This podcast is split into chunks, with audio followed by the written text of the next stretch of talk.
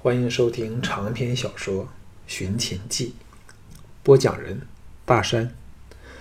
第五卷第八章：嬴政之秘。项少龙独坐隐龙居幽深的林园里，一道人工小泉由石隙飞泻而出，形成了一条蜿蜒而过的溪流，沿途奇石密布，层出不穷。这时溪水差不多全结了冰，只余下中间少许的泉泉水滚流，蔚为奇观。吴廷芳等都不敢来打扰他，心中思潮起伏，想起赵雅这初次在邯郸长街相遇的情景，自己如何的展开手段把他征服，又想到他被赵牧在车上毛手毛脚挑逗的情不自禁的淫浪。得他会移情别相，其实是早有预兆，因为他根本抵受不了任何男人的逗弄，他只是率性而为，顾不了是非黑白之分，否则不会明知赵牧祸国殃民，仍是和他打得火热，直到被他害苦了才肯离开他。若换了赵妮、赵倩，哪能受威胁来对付他？可是他仍然一一厢情愿地相信赵雅。只看到他媚人美好的一面，便深信了他的甜言蜜语。当然，若他在赵国扶摇直上，他们的关系可能继续保持下去。现在却证明了，赵雅受不起利欲的考验。这个时代的人都分外的爱使心术，越居于高位的人越是如此。曾共患难的程序变脸不念旧情，也使他心痛不已。这个世界多的是锦上添花，雪中送炭是罕有难得。思索间，他不自觉地依照墨子的打坐法行气止念，顷刻意唱神书。忽被足音惊足音惊醒过来，原来是陶芳来找他。只见老朋友一脸喜色，到他身旁的大石拂去了薄雪，坐下说：“那个小子比猜想中还不行，终于供出来了。”项少龙一算时间，若由昨天开始计起，至少疲劳轰炸了他超过三十个小时，绝非易受的事儿。欣然说：“可问到什么内情？”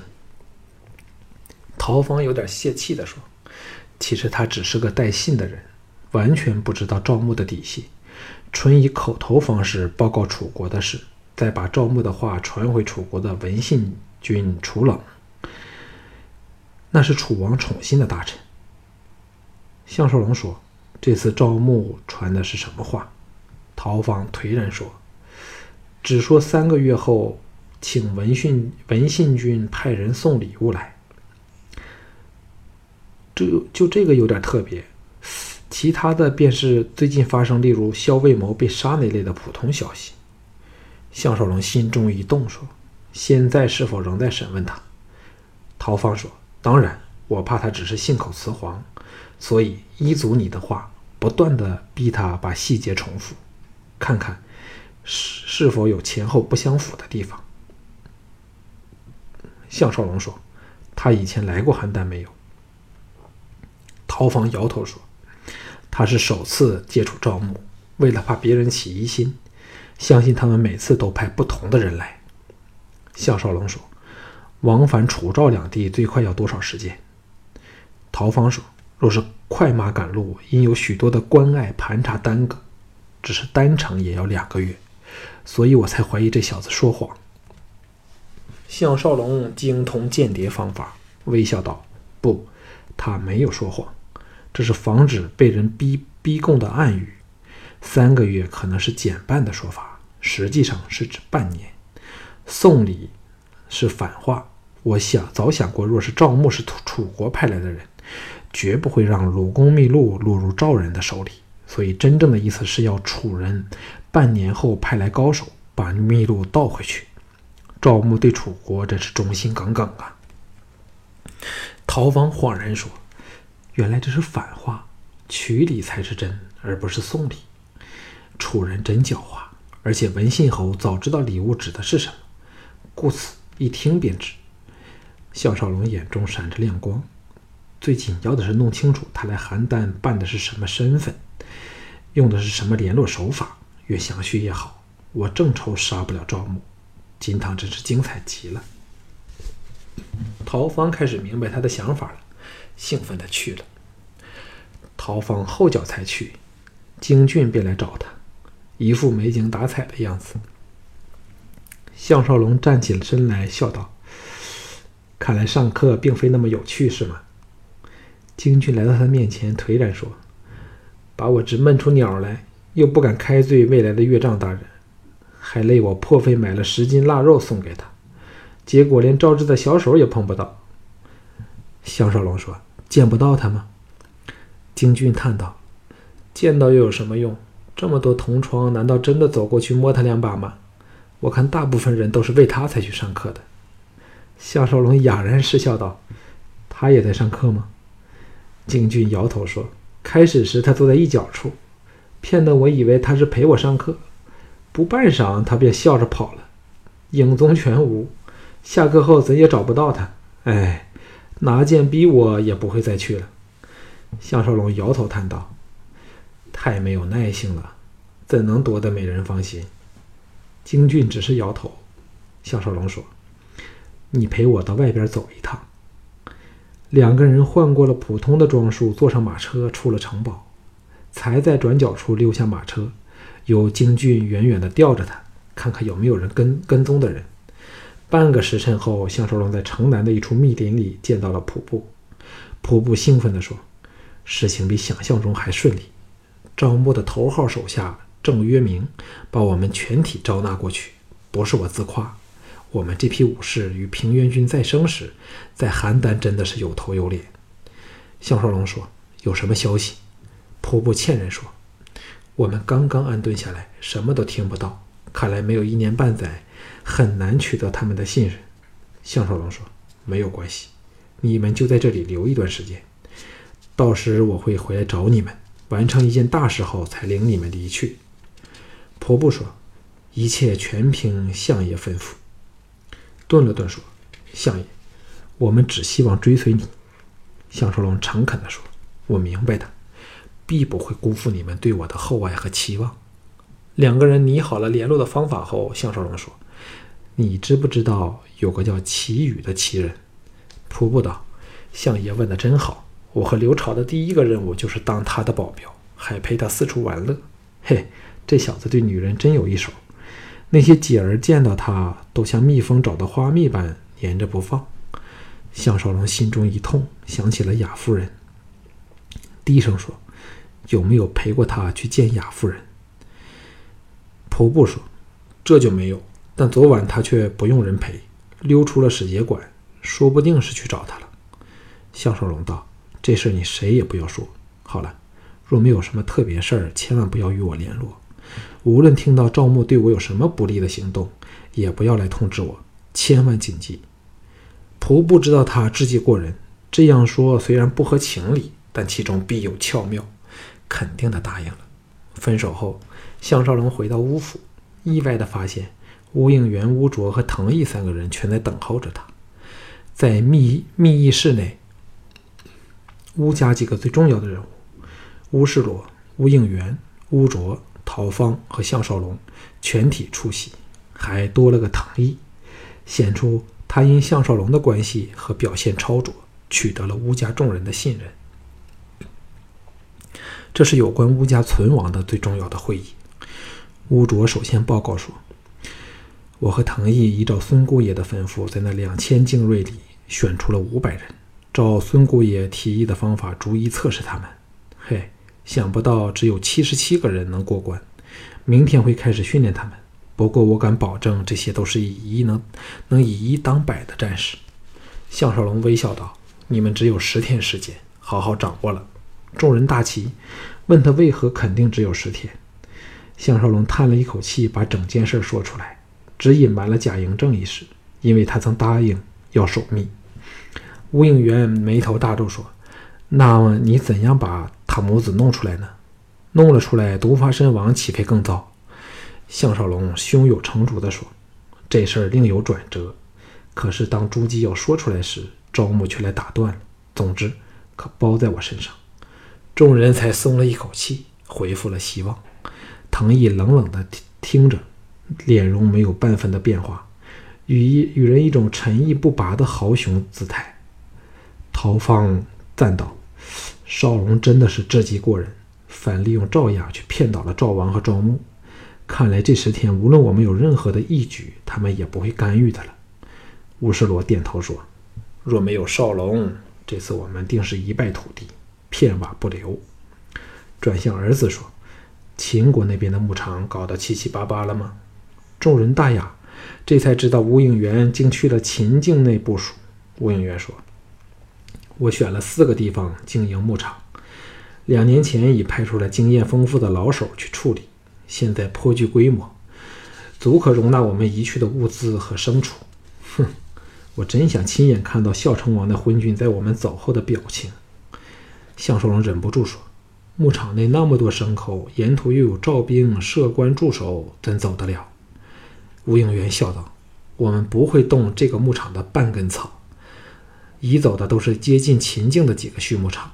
这几年来，我们借口对付秦人，不断的把边境的牧场扩充，最好的牲口都送到那里去了。”陶方接口说：“表面上赵人仍与我们吴家保持良好关系，边境的守军哪知道这里的事儿？”只要秦人同意，就算把所有的牲口全体的迁移也不是难事儿。何况我们只送送走了最好的牲口，以作配种之用。乌卓说：“边防赵军有很多是我特别插进去改名换姓的乌家子弟，做起事来非常方便。”项少龙心中佩服，原来为了救嬴正母子，几年前吴应元便开始做功夫，所以现在。才如此的轻松从容。藤义若无其事地说：“不会有任何牲口留给赵人吧？”乌世罗淡淡的说：“这个当然。”项少龙心中不忍，想起了牧场尽是牛马尸体的可怖情景，但这也是无可奈何、不得已而为之的事。改变话题说：“现在最关键的事儿就是我们能把城堡守得多少天，越久。”我们便越有把握逃出去。唐毅和陶芳刚得闻密道的事儿，所以明白了他的意思。因为赵人会以为他们被困在城堡里，不会派人追他们；而朱姬母子也可由地道离城，故越守得久，他们便逃得越远。甚至在边防军接到消息前，早早已安抵咸阳了。乌卓说。这事儿包在我和藤毅身上。这几天我会秘密的由地道把兵员物资和守城的器械运来，藏好。藤兄则负责训练守城的战术。吴应元向陶峰说：“陶公最好把外人调往别处，尽量的遣散没关系的婢仆。歌姬则挑选精良的送出城外，但要装作秘密的样才成。”众人除了藤义、项少龙外，都笑了起来。前者自妻儿惨死后含有欢容，项少龙则是想起了乌世罗与保洁王的决定，忍不住说：“爷爷。”乌世罗插入说：“这事儿只能以血来清洗，使乌家后人永不忘记与赵人的仇恨。谁要对付乌家，都要付出惨痛代价。”轻叹了一口气后，眼中射出了缅怀的神色。缓缓地说：“我们祖先实在是秦国的贵胄，因斗争被迫流落到赵国，就是凭着坚毅不屈的精神，在荒山野地设置牧场，成为天下首屈一指的畜牧大王。现在，我的后代终于回家了，而我则能轰烈而死。人生至此，夫复何求？”乌卓默然不语，吴应元和陶芳则是神色凄然。藤毅的眼中射出了尊敬的神色，动容道：“好汉子。”乌世罗欣然一笑，辛苦的站起来说：“这几天我要尽情的享乐，没有什么事儿就不要烦我了。”哈哈一笑，在众人目送中，哼着小调。离世去了。藤毅和项少龙并肩朝内宅方向走去，问道：“准备怎样处置倩儿？”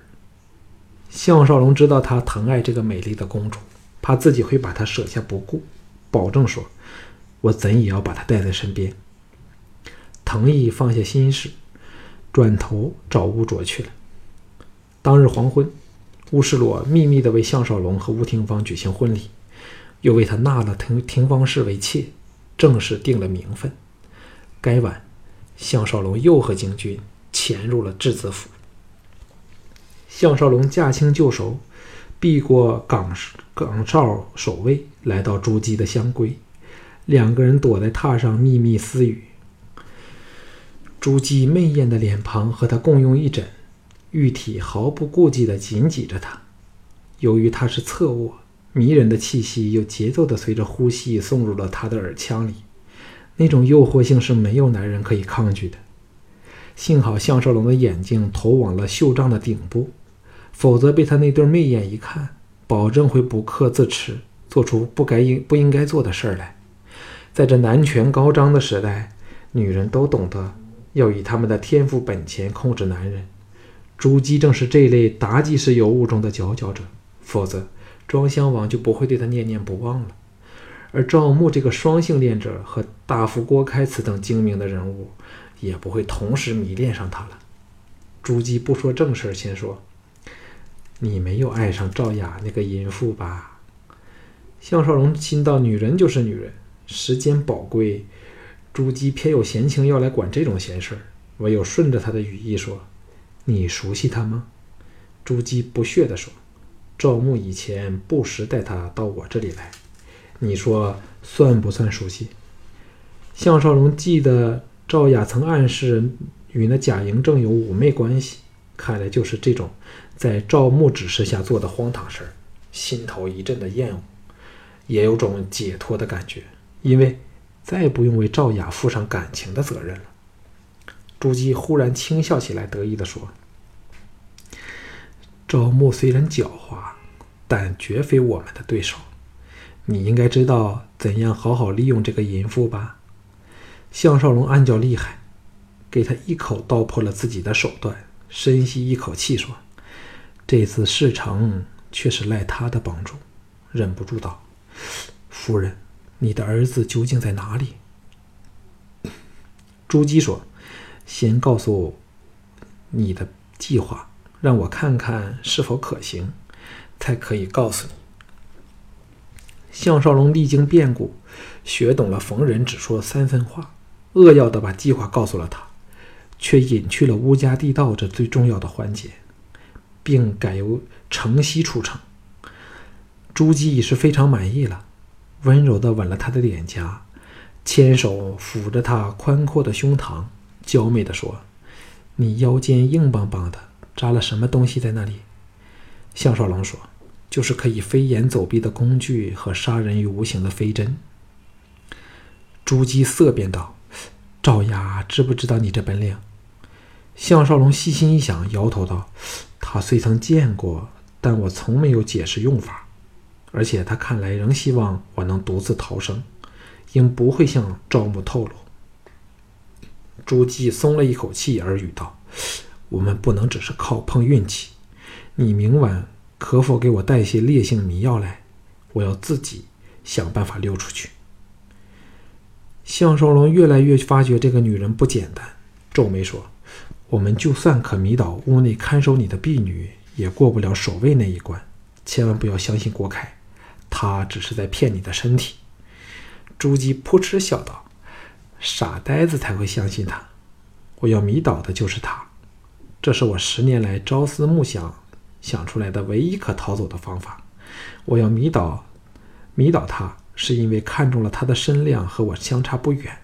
只要把靴子垫高，衣服内像你一般扎些东西便成。”接着叹了口气说：“哎，若不找些事情来做。”人都要被关得发疯嘞！顿了一顿，声情语气均变成了郭开那阴柔尖细的声音说：“所以我每天都模仿他说话的声调和举止。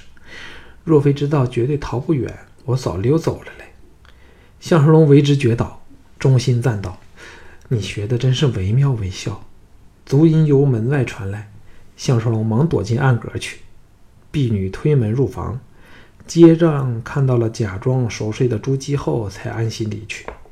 项少龙钻了出来，朱姬又靠过来搂着他说：“不韦手下有个精善易容术的人。”项少龙打断说：“你说的定是萧月潭，我刚见过他了。”朱姬欣然说：“现在我才真是毫不保留地相信你。好了。”告诉你吧，我虽不懂易容术，但也曾因兴趣从他处学得了些窍窍诀。闷着无聊时，每天都设法假扮郭开的模样，自信，除非相熟的人，否则绝不会看出破绽。项少龙心中感叹：由此可知，朱姬多么渴望离开这个囚笼。意见他在绝境中坚毅不屈的斗志，朱姬说。你织锦药带迷药来给我，人是很奇怪的，无论做好事或坏事，开了头便难以控制，所以赵雅迟早会把你完全出卖。以招募的谨慎多疑，必会加开加派人手看管这里。项少龙同意说：“给你这么一说，我也有很不好的预感。若让赵牧知道我有高来高去的本领，定会针对这一点加以应付。”说着坐了起来。朱姬雅道。你干什么？项少龙没有答他，移到窗前往外看去，刚好一队巡卫经过，待他们去后，往外面的京俊打出手势。不一会儿，这小子灵若狸猫般的穿窗而入。项少龙吩咐了他回屋家取药后，看着他安然离开，才回到了床上。朱姬瞪大眼睛看着他说：“原来竟有这么身手高明的人物助你。”难怪赵牧这么忌惮。项少龙说：“夫人，快点说出有关楚军的事儿吧。”朱姬不慌不忙的道：“这么急干嘛？横竖也要等人拿东西来，你才会走。你也不知人家心中憋得多么辛苦，好不容易才有你这个说话的对象。”项少龙又好气又好笑，软语道：“算我求你吧。”朱姬得意万分，魅力直扑而来，柔声道。少龙，亲亲人家好吗？项少龙无奈下别过脸来，只见他那摄人心魄的媚眼，魅力四射，一瞬不瞬的直盯着自己。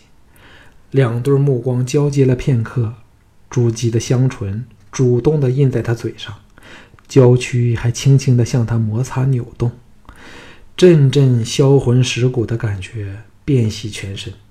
项少龙立时欲焰高涨。难以自制，朱姬的香唇移开少许，花枝乱颤的笑道：“我还以为你是能不动心的怪人，原来和其他男人毫无分别。”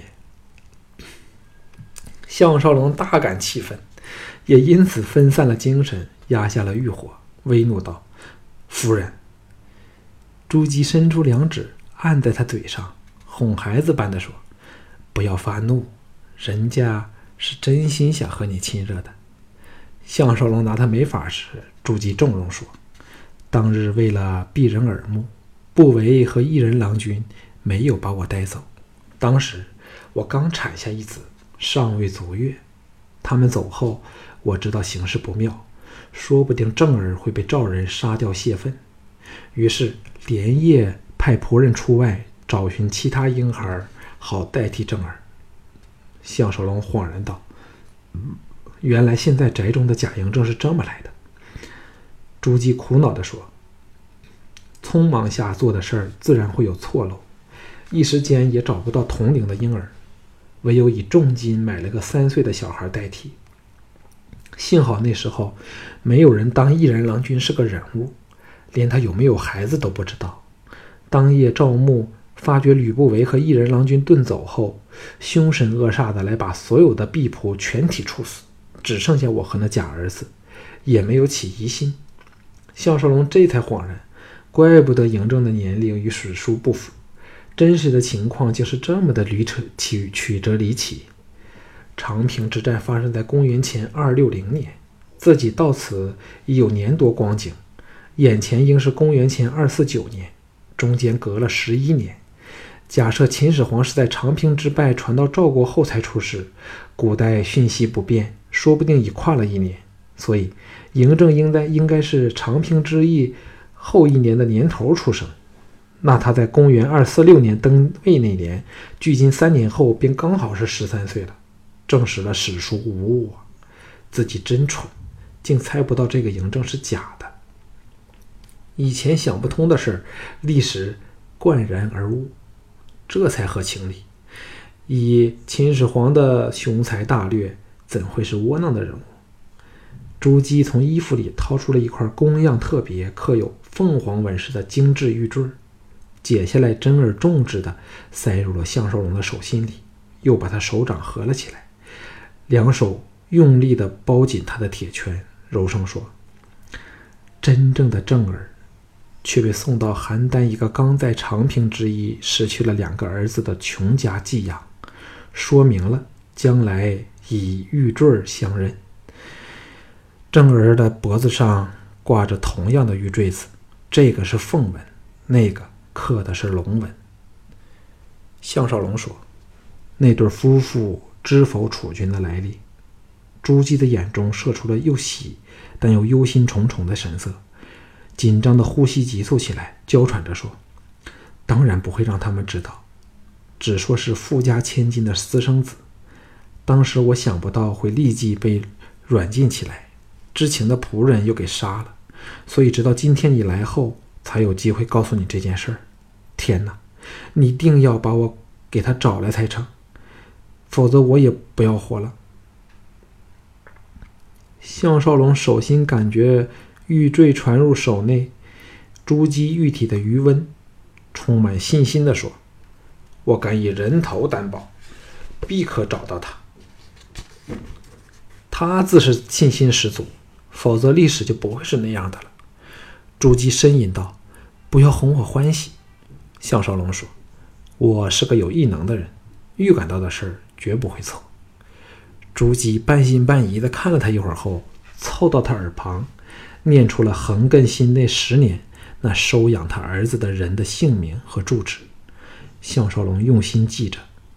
窗门轻响，京俊去而复返，手中提着大包迷药，笑嘻嘻地来到帐前，运足了眼力打量朱姬。立时目定口呆，忘了说话。朱姬看得扑哧一笑，自是百媚千娇。项少龙责道：“小俊。”京俊这才灵魂归位，说：“这是烈性迷药，这一点点可叫人躺上一天，冷水都救不醒。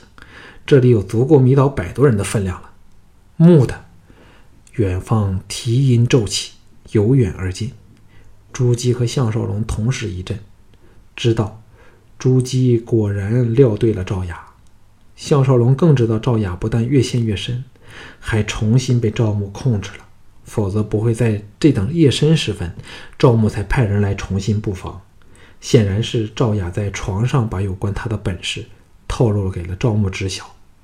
匆匆和朱姬约定了逃走的时间地点后，两个人迅速离去。刚攀上高墙，卫士已由贾嬴政居所那边拥来。展开了新的防卫网。由此刻开始，这坚强的秦始皇之母便要靠自己的力量和才智来逃生了。